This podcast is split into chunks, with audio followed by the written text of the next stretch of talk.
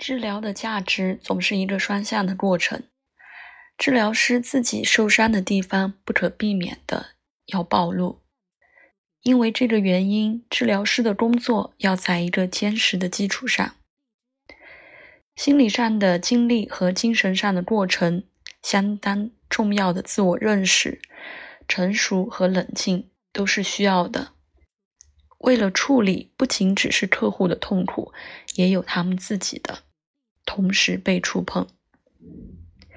没有巧合，占星师经常经历带着扭曲的快乐。大量客户展现的问题，离他们自己的也不远。占星学一个很大的优势是借助于比较盘的技术和集运盘。可以看到客户和占星师、治疗师之间的人际关系问题，将这些见解、伤痛会被很多出现的问题带出来。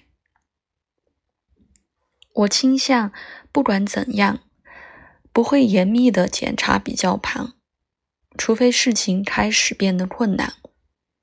部分是因为通常没有时间做不重要的事。